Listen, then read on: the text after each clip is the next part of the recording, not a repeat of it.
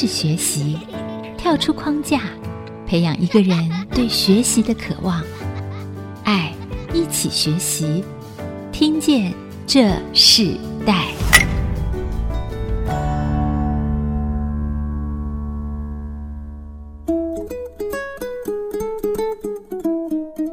各位听众朋友，大家好，欢迎收听《听见这世代》，我是主持人郭兰玉。因为在疫情的关系，我们需要减少人群的聚集，所以今天在专访的现场里头，我们是远端录音，所以品质声音跟我们在现场是不一样的，也请各位听众朋友多多包涵。那我们今天《听见这世代》时代学习关键字里头，我们要跟大家分享的是对准人生的目标与价值，如何在专业中成为第一名。那我们今天邀请到来宾是以马内利国际实业股份有限公司。司的总经理陈以实体 Esther 跟我们分享，在他自己的专业创业过程中，谈到房地产的买卖。那我们知道，房地产的买卖有各种不同的类型，有不同的需要。然后从这个物件里头，我们可以看到有土地的，也有地上的建物的，等等不一样。一些公司他们是专门做大型资产的介绍和买卖，甚至他们的资产是以二十亿为基准，哦，专门做二十亿以上的这个价值的房地产的买卖。所以今天我们针对这个主题，我们邀请到 Esther 来跟我们听众朋友分享她的创业过程和她在资深的故事。我们先请 Esther 跟我们的听众朋友问声好。大家好，很高兴能够在这里跟大家分享我的生命故事，还有我创业的经历。你们有没有听到现在鸟在叫？这是台湾蓝雀的声音哦，还有这个蝉正在求偶，所以它的声音特别明亮。这是一个美好的时节。这是一个美好的空间，因为 Esther 现在跟我们在连线的，她的环境是正在阳明山的一个环境哦，所以非常的自然。我们看到那个大自然跟着她一起来录音，我们非常开心，让我们的现场增加非常多的不同的气氛。那 Esther，我们想请你自己分享，你自己在做这个国际实业的股份有限公司创业的之前，你自己所学的经历是什么？你为什么会进入房地产的买卖过程呢？我其实哈，我学历并没有很高，我是治理商专，就是板桥治理商专商业文书科毕业的，我只有专科毕业。但是在读书的时候，我学习到了很多东西，我也学习到了应对进退。因为在呃我很小的时候，我们家庭是非常的困难的，因为我是呃老欧啊。就是外省人的第二代，然后呢，我又是老韩籍，就是很老的台湾人。哎，我妈妈是老韩籍，我爸爸是老欧啊。啊，我们呃这样生下来的我，因为我国语也不标准，台语也不标准，通通都不标准。刚刚听到 Esther 讲自己的生长的环境啊，我自己也是军人的后代。我父亲他在台湾娶了我的母亲，客家人。那我们自己在这个眷村长大的，我们知道眷村的环境，其实，在现今很多新的世代，他们并不这么了解一个眷村环境的生长的故事哦。那我们在大时代成长的环境中，我们知道一个融合，其实都在建造一个家庭，还有一个爱中，重新在一个新的环境中开展一个家庭，其实这是最重要的。你说你自己因为是在一个环境长。长大，那你自己本来是应该是念商业文书，呃，一些商，然后一些英文跟日文.所以其实我们的英文名字叫 Secretary Science，就是呃秘书实务科。其实我是蛮合适做秘书的，因为我一毕业，老师就介绍我到一个很大的公司做老板的秘书。但是我去了第一天，我就跟他们说 Say goodbye，因为呢，我发现我做了秘书之后，我问老板说我以后可以做什么。我如果呃再升迁的话，他告诉我说我可以取代他，我吓一跳。我这么年轻，我才二十出头，我怎么取代老板呢？所以我对自己完全没有信心。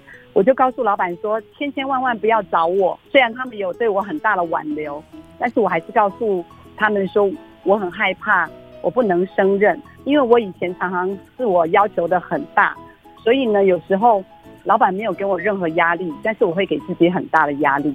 尤其是在读书的时候，我发现我自己老师的要求不多，但是我给自己的要求是比老师还多一百多倍的，所以有时候就是呃很晚睡，很早起，很努力，加倍的努力。但是在在我十七岁认识上帝之后，我慢慢的学习不要那么加倍的努力，慢慢的学习放手。有时候我发现自己太努力了。当然，在我呃这个原生家庭里面，我如果不太努力，我真的没有办法跟别人平起平坐，真的是做好多事哦，真的 真的说不完。如果要说到小时候故事，眼泪都会掉下来了。但是我只能说，是过去就让它过去了。你你这样经历这样的过程中，然后你当你越来越将你的重担，就如你所说的交给了上帝，我们是不是可以也跟听众朋友分享一下？那你自己在进入房地产那个一开始创业，你最大的挑战是什么？那时候你是怎么突破的？可不可以更具体的一个跟我们听众分享呢？刚进入房地产的原因，是因为我小时候很羡慕我阿姨有好大的房子。哦，住六十平的房子，但是我们家有六个人，只有住二十一平的小房子，所以我一直觉得，哇，如果能够住这么大的房子，该有多好啊！所以呢，在我毕业之后，我原本是开补习班，其实是赚很多钱的。后来我从女高音，呃，就是 就是没有用麦克风，用音也不对，所以呢，我的声音原本很好听，后来变到很粗，讲不出话来。所以我只好把补习班顶给人家，然后呢，我就想说我要学习房地产，因为嗯，我觉得如果房地产能够让我致富的话，我觉得这应该是一个好事情，所以我就去 interview 现在外面的大型中介。那我记得那时候我是很难得 interview 进去的，就是我们培训一段时间，但是我们工作的第一天就是要去画社区的商圈图。我第一天就出车祸了，我骑着摩托车，小小的摩托车，然后呢，就就在看标的这个建筑物，很认真往前看，然后慢慢，然后别人别人开车开得很快，我就嘣就出车祸了，就是没有流血，但是我整个脑子就一片空白，躺在地上。醒过来的时候，我我就告诉我自己，我要做吗？我要做吗？所以呃。我还是继续做下去，是。所以那时候我是那一家公司的呃新人第一名。那时候那一家公司要求我们新人是不，是只能做开发，不可以做销售。因为我是女生，那我开发的地点是在，他们都有区域性，不能超过那个区域，管管得很严。所以我的开发的区域就是台大跟师大，呃，那个区块都是嗯、呃、教授啊这些有学问的一些人。那我按门铃。因为我很年轻嘛，我很怕他们，因为那时候有很多的新闻，就是哦女生啊被性侵啊什么的，所以其实我很怕他们。那他们当然也很怕我，因为他们可能会担心我是坏人，但是听到我的声音是女生就没有那么怕，然后听起来的感觉又很稚嫩，所以他们不怕我，我怕他们。就在这种很害怕的状态，那有时候我就请他们下楼，或者是我 我只敢在敢在他的门口签约。就是跟他聊天这样子签约，或者是说，呃，我看到里面有有女女性，我才敢进去。这样的状态，我就签了很多，嗯，当时很高价格的合约。因为其实这些有钱人，他们其实也很怕我们，因为我卖的不是房子，我卖的是标的物。虽然我们那时候店长都叫我们签的是房子，但是我很害怕进去房子里面。所以，呃，我都会问他们说，你有没有那种土地呀、或者是那种店面呐、或者是呃一整栋的，只要看外面不用看里面的。有时候我开发的这些屋主，他们就是这么有钱，所以在那时候是因为我怕他们的关系，所以我开发的都是呃，我记得那时候我才二十出头，我开发的是两亿多的，在这个三十年前，两亿多的是很很很高级的，所以原则上。我从那时候就习惯性就是开发这种，嗯，不用看室内的。所以，其实你刚进驻房地产的时候，哦，真的是初生之犊不畏虎。然后在这个过程中里头，即使你出车祸，然后摔倒，然后可是你没有放弃。在这个过程中，那时候你其实最重要是做开发。那在开发的过程中，打开你一个新的视野，你没有退后。所以在这个过程中里头，你你也接触了很多不同的你过去在你生活环境中不一样的这样子的一个客户群。那我们看到，所以在现在你自己的这个公司里头，我们看到你。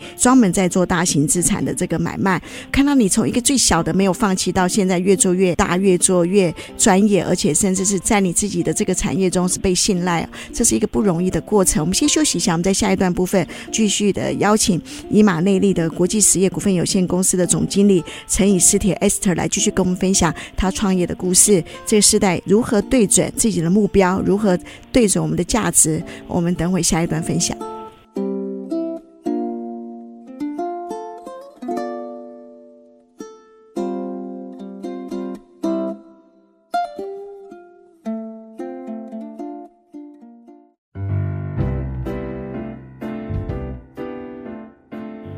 欢迎回到《听见这世代》，我是主持人郭兰玉。今天在《听见这世代》的节目里头，我们邀请到来宾是以马内利国际实业股份有限公司的总经理陈以斯铁 Esther 来到我们节目，跟我们分享我们如何对准我们人生的价值和目标。我们在这一段的部分，我们要跟大家分享是，因为你说你不是买卖房子，你是寻找标的物、呃，买卖标的物这样子的一个过程。你那时候从一个帮别人来做买卖的工作，一个。职场的工作里头，如何去转换成一个创业的一个契机呢？我那时候就是在这个大型的不动产里面，那因为我业绩是呃全店里面最高的，因为我的我开发的都是嗯两亿啊、三亿啊、好几亿的这种。那在三十年前呢，两亿、三亿、好几亿这种都是很大的，所以只要一成交，我就是就是整个公司第一名的。那时候，呃，有一天睡过头了，所以我很害怕去打卡，因为我好害怕我被骂，所以那天我就干脆好，一不做二不休，我干脆离职好了。这是在于自己心中的恐惧，因为我是一个很比别人加倍努力的女人。那年轻的时候呢，我常常听到一首歌叫做《我比别人较认真，我比别人卡打拼》。为什么？为什么？呃，这样子 是。所以呢，原则上我还没有认识上帝之前呢，这首歌呢就是我的心声。所以呢，当我听到呃他们这样唱这首歌的时候，我永远放在我的心里面。我真的是比别人还要努力，比别人还要怕表。因为我如果不努力，我会觉得我会对不起老板，或者是我对不起我的受托人。所以原则上，只要呃客户给我专任委托。我大概如果说他给我三个月，我大概一个月之内，我就会全力以赴把它卖掉了。所以原则上，我的客户都不用在外面再找了，都是他们反复的请我帮忙，就是说呃卖掉，而且是卖很好的价格。然后呢，他有了这一笔钱，他又买下一个标的物。当然啦，我我是觉得他们是很幸福的，因为我从小到大我就是这样自我要求的。所以原则上，呃每次的成交。双方都很开心，就是买家也很开心，卖家也很开心。那举一个例子，我最近呃五月初成交了一个大型的物件，我就是四月六号跟他签专任委托，过两天我就已经收到了这个斡旋金，然后呢，我们就已经是谈到说呃要做信托合约了，然后呢就在谈细部的这个签约计划，整个过程大家都很开心，连业者他都说啊，我不要拿支票，支票退回去。你看业者这么相信我，结果我支票也退回去了，然后买方他也很安心跟放心，他就往往前走，所以我们就在讨论这个合约书，然后也很顺利的，呃，在五月初的时候，也不到一个月的时间就签约了，然后就用信托合约签约，因为这个都是二十几亿以上的，现在就很开心的。现在卖家就已经在拿钱了，第一笔款已经拿了，这两天已经拿第二笔款了，所以其实这是很顺利的。那但是很多人他都没有看到我的努力，当然是卖家他知道我的努力啦，因为这个卖家他已经这个物件已经卖了五六年，啊、呃，都完全没有人买，然后呢，嗯，价钱也没有出到。那为什么我可以这样子呢？其实不是我，我觉得我就是从小就在准备成就成功这一件事。嗯，因为我我从小很小，我没有念幼稚园，因为我是老欧啊老韩籍生的。我爸爸是发音很不标准的江西老表，那我妈妈呢是一个耳朵听不到，一个耳朵又重听的一个妇人，一个中度残障的妇人。我现在讲起来都快哭了。我想起小时候真的好好辛苦。那时候我想要念幼稚园也没办法念，因为我必须要翻译，我必须要帮我爸爸翻译，我要帮我妈妈翻译，因为别人都听不懂他们讲的话，那我要比手画脚的翻译，所以我每次讲话都动作很大，声音也很大，然后因为我爸爸听不到嘛，我妈妈也听不到嘛，那我就要翻译呀，然后别人也听不懂他们讲什么，所以我从小我自己发音也不标准，然后我就这样子翻译，我看很多客人都。觉得我很可怜，跟我们买水果吧，或许吧，我也不知道，很辛苦的。我没有念幼稚园，慢慢的就读一年级，没想到我一年级都是数学第一名。为什么？因为我还没念幼稚园，我两三岁就会卖水果了，你们相信吗？嗯，一斤十六两，一斤七块钱，我竟然会算呢。生命造成的，生活造成的。嗯在这些苦难中，其实也训练你一个做生意的一个能力了。然后也在这个过程中，在人生许多的苦难中，当你开始经历了一个更多的帮助，你现在可以在你的事业上，甚至在你人生过程中，给你很大的一个训练和帮助啊。你是真的是你非常认真的人，你无论从秘书工作到你自己真正在做一个事业，是这样子的一个全心投入。我相信，当你的生长过程很重要，可是我仍然看见，呃，你本身自己在每一件事情上都是尽心尽意尽力的啊。那你自己也很多事业。那我们今天介绍你的是以马内利的国际实业股份有限公司，可不可以请教一下你自己的公司的命名和你自己的名字是怎么来的？可以跟听众朋友分享一下吗？呃，其实我们以马内利，我们公司有三个，三个都是叫做以马内利，是那只是后面的名称不一样。一个是以马内利实业股份有限公司，这个呢是专门做大型资产的介绍跟买卖。当然我们会介绍，也会买卖。这个以马内利的意思就是神与我们同在的意思。是那神与我们同在，如果神与我们同在，我们还忧虑什么呢？真的是从小到大，我觉得我常常比别人。卡领巾，卡怕点，所以我常常很忧虑，尤其是台风天，很多小朋友看到台风天好高兴哦，可以放假，但是呢，我却很难过，我却在暗中哭泣，因为我觉得不能放假，哦，我觉得放假那没有人出来买水果，那水果烂掉怎么办？我必须要很努力、很怕表的去面对每一个人，去面对每一件事，所以说真的。我在十七岁还没有认识上帝之前，我是过着很辛苦的、很辛苦的日子。嗯，但是当我在十七岁以后，原来我们是这么样的简单哦，就可以享受这一切了。但是呢，我慢慢的学习放手，到现在我还在学习当中。但是我说真的，就像我的业者，我就说我这个成交二十几亿的这个业者，他们只是跟我签了一个专任委托。这三个字，这一张纸，简单的纸，但是他们却不知道我背后做了多大的努力。我们是，我的团队是好多人，我们是甚至连熬夜，我们都在收集资料，快速的收集资料，把这一栋附近的整个周遭，好，把这一栋的价值，好，把这一栋的一切优点，还有它的未来性，做好一本 paper。那这一本 paper 呢？甚至我们的银行估价，我们成交是二十二亿，那我写的这个 paper 呢是二十七亿五，但是银行你知道吗？银行可以估价到二十八亿，为什么？因为它有这个价值，因为我们把它整个未来性还有现在性全部都写好了，所以当银行估价二十八亿，贷款可以二十五亿，那为什么不能成交二十二亿呢？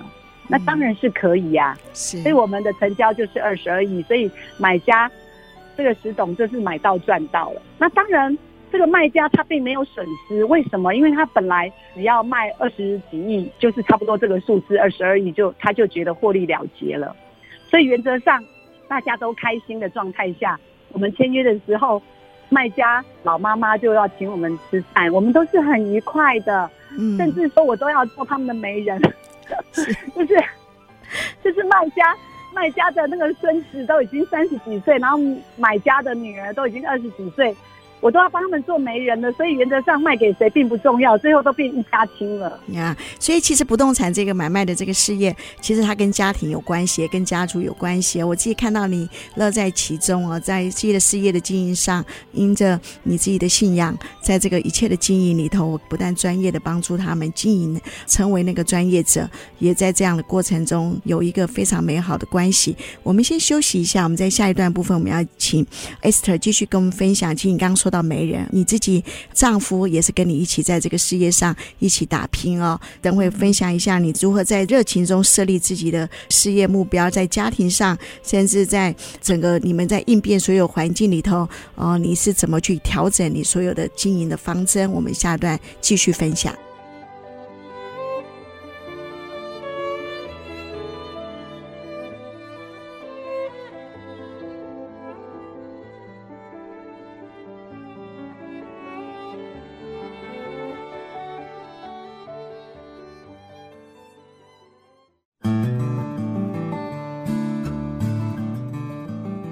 欢迎回到《听见这世代》，我是主持人郭兰玉。今天在《听见这世代》的节目里头，我们跟大家分享的世代关键是谈到的是对准人生的目标与价值。Esther，我们在这一段部分，我想请你分享一下，因为你刚刚提到，就是说你跟很多的客户的家族，甚至他们产生一些信任的关系。那你自己呢？你自己如何在你的事业和你的家庭中如何兼顾呢？这个就是我选择大型资产的介绍买卖了，因为我觉得。卖一个大型资产，假设是二十亿、一百亿，他要花的时间跟两千万、一亿是花的时间是差不多的。假设我要卖一个两千万的房子，我同样是一样卖力的，只是说我觉得我必须要做更多的带看，必须做更多的比较，因为这样比较的人太多了。所以我觉得我选择大型资产，这是我觉得比较省时间的，因为要花的时间是一样的，同样的要评估。呃，让买家认为这个卖的这个标的物有这个价值。同样的，我要让这个卖家卖到一个好价钱，也同样让一个买家买到一个合适的价格。所以这件事情我都是要做一样的。所以，与其我做小件的，倒不如我做大件的。是。那而且这个大件的也是我在三十年前我第一开始就做的。呃，这个台大师大这边一间房子很高级的一间房子，现在在卖四五千万的房子，那时候大概卖五六百万而已。那但是我那时候接的 case 就是两亿以上的 case，为什么呢？因为我很害怕嘛，我是一个小女生，那么年轻，二十几、二十出头而已，我很害怕危险，所以我我不敢进去，所以我只能卖这种一整栋的大楼或者是这种土地啊这种，我就建立跟这些大企业家的往来。我的客户，我手中的客户就是大企业家，他们能够在三十年前买两亿以上的物件，那你想，现在台面上的这个这些大企业家老一辈的，你认为我认不认识呢？当然都认识啊。虽然我是一个小美眉，但是呃，这个小美眉 手边的客户就是这些人呐、假设我要开发一个两百亿的 case，我可以立刻卖掉，我比我开发两亿的 case 还要快速，因为。三十年前的可以买两亿的人，现在都可以买两百亿了。所以原则上，我要告诉我自己，我只能卖二十亿以上的。这样会遇到一个什么样的挑战呢？因为你有一个自己的标准基础。那你你觉得这个当你要维持一个这样子的数字，然后也维持这样的营运的标的的时候，你觉得最重要的一个关键是什么？就是客户的信赖啊！我从三十年前客户跟我买到后来二十年后卖。他都赚大钱呐、然后买的卖的买的卖的就反复啊。这时候是卖家，这时候是买家。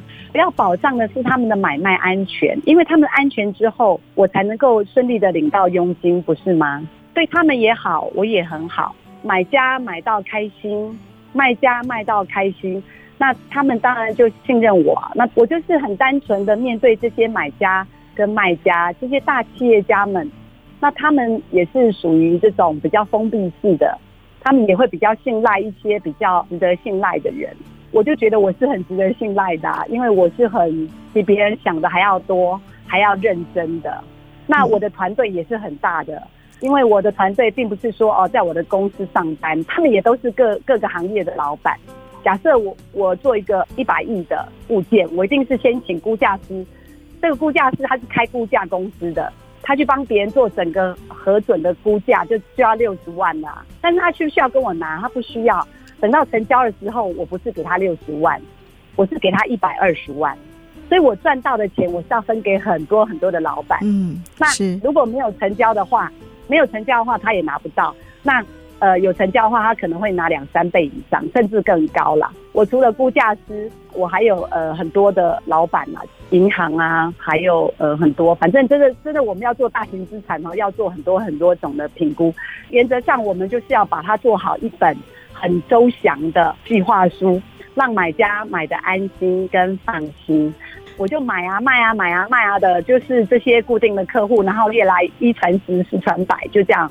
在这个专业上是一定的啊，你自己和你的丈夫怎么分工呢？在事业上，我的丈夫是牧师，十年前，嗯，嗯，他就退休了，嗯，就是说他提早退休，我是他的续弦，嗯，呃，续弦呢，就是说他之前的太太呢，呃，因为癌症上天堂了，所以呢，后来我才认识他。才嫁给他的。嗯，所以呢，因着神的恩典，我们成为一个复合家庭。那他有两个儿子，嗯、我有两个孩子，一男一女。我先生他们整个家族有七个牧师，都是非常温柔、体贴、爱人、爱神的。哦，所以其实主要的经营最重要的就是仍然是你自己在一个专业经营上来经营，但神给你一个非常美好的家庭里头，让你们可以在呃家庭和事业上平衡和兼顾哦。因为现在其实台湾的疫情是呃在五一九之后就是突然的剧增哦，对这样像你做这样的事业，对你现在目前的房产事业上有什么样的影响吗？或者其实因为其实这很多的行业是需要被鼓励的哦，你是不是可以在这个部分里头分享？你面对现在的状况的时候，你的看法是什么？那你怎么在这样子的环境中里头仍然是得胜的呢？其实哈，我先生在我们公司是占有非常的重要的角色，因为呢，嗯，我在认识他之前呢，我虽然是建设公司的名片上面是总经理，其实我是负责人董事长。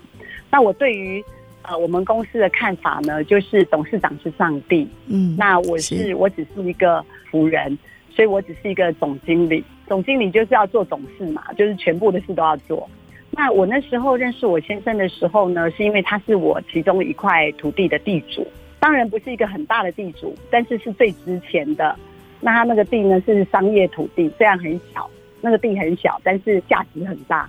那很多的地主呢，他们都不知道他们的价值很大。他是我的地主，我以前根本不认识他。那我以前也很害怕去面对地主。我都是让员工去面对，嗯，但是呢，怎么说？没有人知道我会害怕，就是好像是呃，外表看起来好好的，但是我心中有很多很多的恐惧。那就好像是你看到那个河边的天鹅，天鹅呢就是这样很雍容华贵的浮在水面上，那其实它的脚呢在水里面是这样叭叭叭叭叭叭叭叭，是爬得很很惊慌的，或者是他做了很多很多的事情的。那我就是那种。那为什么呢？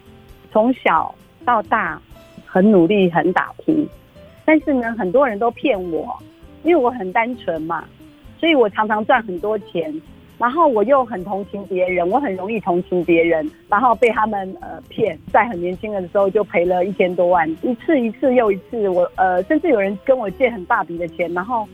竟然当我的面说他不用还我，我就问他说：“哎，你你过这么幸福快乐的日子，你怎么不还我？”他跟我说：“不用还你啊，因为你不用贷款嘛，我们要贷款，所以不用还你啊。等到我有多的钱再还你。”哦，我都觉得 很很奇怪，为什么他们都这样子欺负我？所以我我对很多人都有很多的惧怕，所以我只做关键的事，任何不对的人、不关键的事远离我。我每天都这样祷告。竟然很多很多很奇怪的人都跟我远离了耶，嗯，然后。竟然有一些很关键的人就忽然之间出现了，我完全跟他们不认识。是，其实，在你的事业中，呃，信仰这件事情对你的帮助很大。然后，在你的整个事业里或是家庭里，你甚至你的客户对象，竟然就成为你的丈夫哦，这是非常奇妙的。我们先休息一下，我们在下一段部分，我们要请 Esther 继续跟我们分享你自己的产业对于这个社会，你觉得最重要的价值是什么？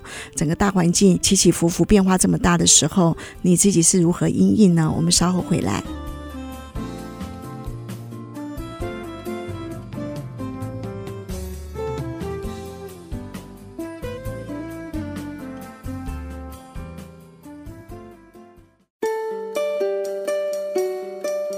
欢迎回到《听见这时代》，我是主持人郭兰玉。今天在《听见这时代》，我们邀请的来宾哦，真的是我看见我常在《听见这时代》节目里头访问很多的创业者，他们有他们人生的经历和故事。那我们今天这位来宾非常的真性情哦，他就是以马内利国际实业股份有限公司的总经理陈以实铁 Esther。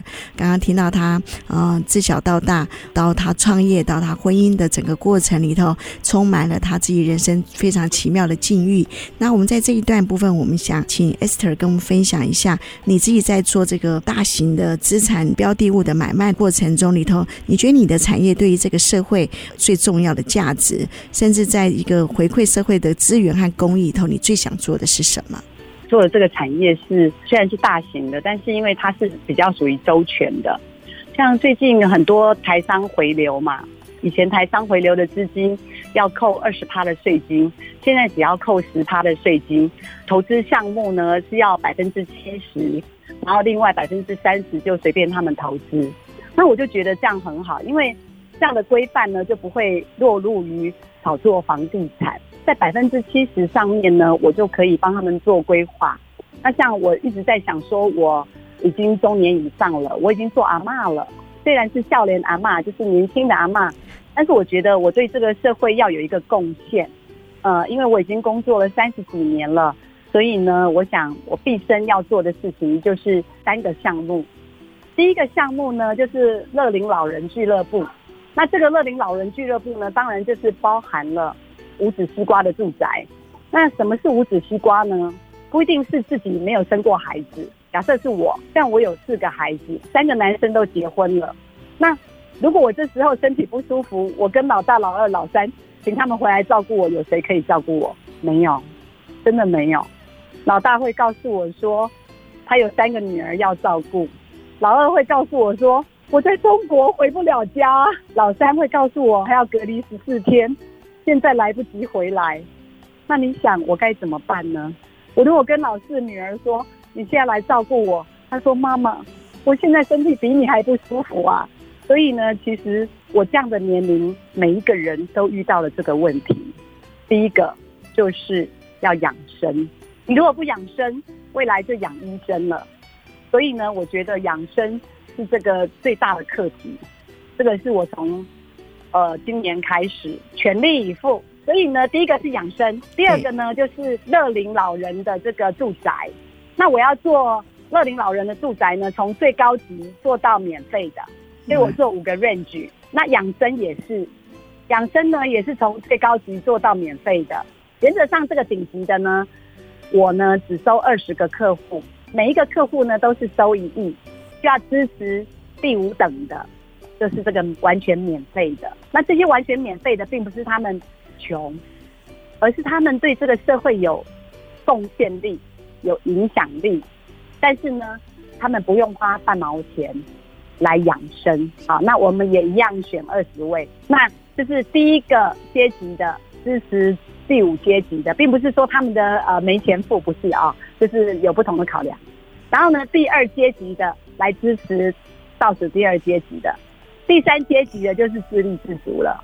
Esther，你因为你刚刚讲了其实是就是你们接下来要做的事情跟这个社会的结构有关系。我最后想请教一个问题，就是像你是经营房地产是三十几年的经验，你可以做到越来越大型的案件。那你可以给现代的年轻人，如果他也想要进入你这个行业，你会给他们什么样的建议呢？啊，我觉得正直、诚实、见闻广博，就是以前我们《公民与道德》里面的内容。就是你要学习要选的朋友，就是有质有量有多文。有质就是有朋友是正直的，有就是朋友啊正直嘛哈，诚实见闻广博的。那他如果要选择这样的朋友，自己就要成为这样的人。所以我常常告诉我自己，要正直、诚实、见闻广博。那怎么样正直呢？社会上的仁义基础都要做。然后要很诚实，就是是就是，不是就不是，就是这样子，就是要很诚实。然后再来就是见闻广博，见闻广博，人家说没有看电视也要看看报纸，不然就要怎样的啊？说真的，我也很少看电视，也很少看报纸，但是呢，嗯、我常常看圣经，然后呢，我常常看很多的人，有时候我会就想我认识的这些很优秀的企业家，他为什么优秀？有时候我看到很多怪怪的人，尤其是我们在做这种大型资产，有时候有一些中介或者是中间介绍的人，他们就像半瓶水一样，挺骄傲的。他认为他好像很厉害，然后就对我们就是很瞧不起。那其实我们有时候是因为很谦虚，没有告诉他我们也是企业家。所以说真的，这些人就忽然之间都不见了，你知道吗？所以我就觉得说，好感谢主哦，是祷告真的好有效。嗯、跟神祷告说，让我遇见对的人，只做关键的事；任何不对的人、不关键的事远离我。所以当我发现这些远离我的人，哎，我终于发现他们是不对的人。所以他让他们自动远离就好了。因为我心很软，因为我从小就很辛苦。有一首歌叫《心太软了》，我就是心太软，所以那心太软了，我就会舍不得，或者是不好意思离开人家。所以有时候让他们自己离开也好，有质有量有多文，正直诚实，见闻广博，这是给年轻人。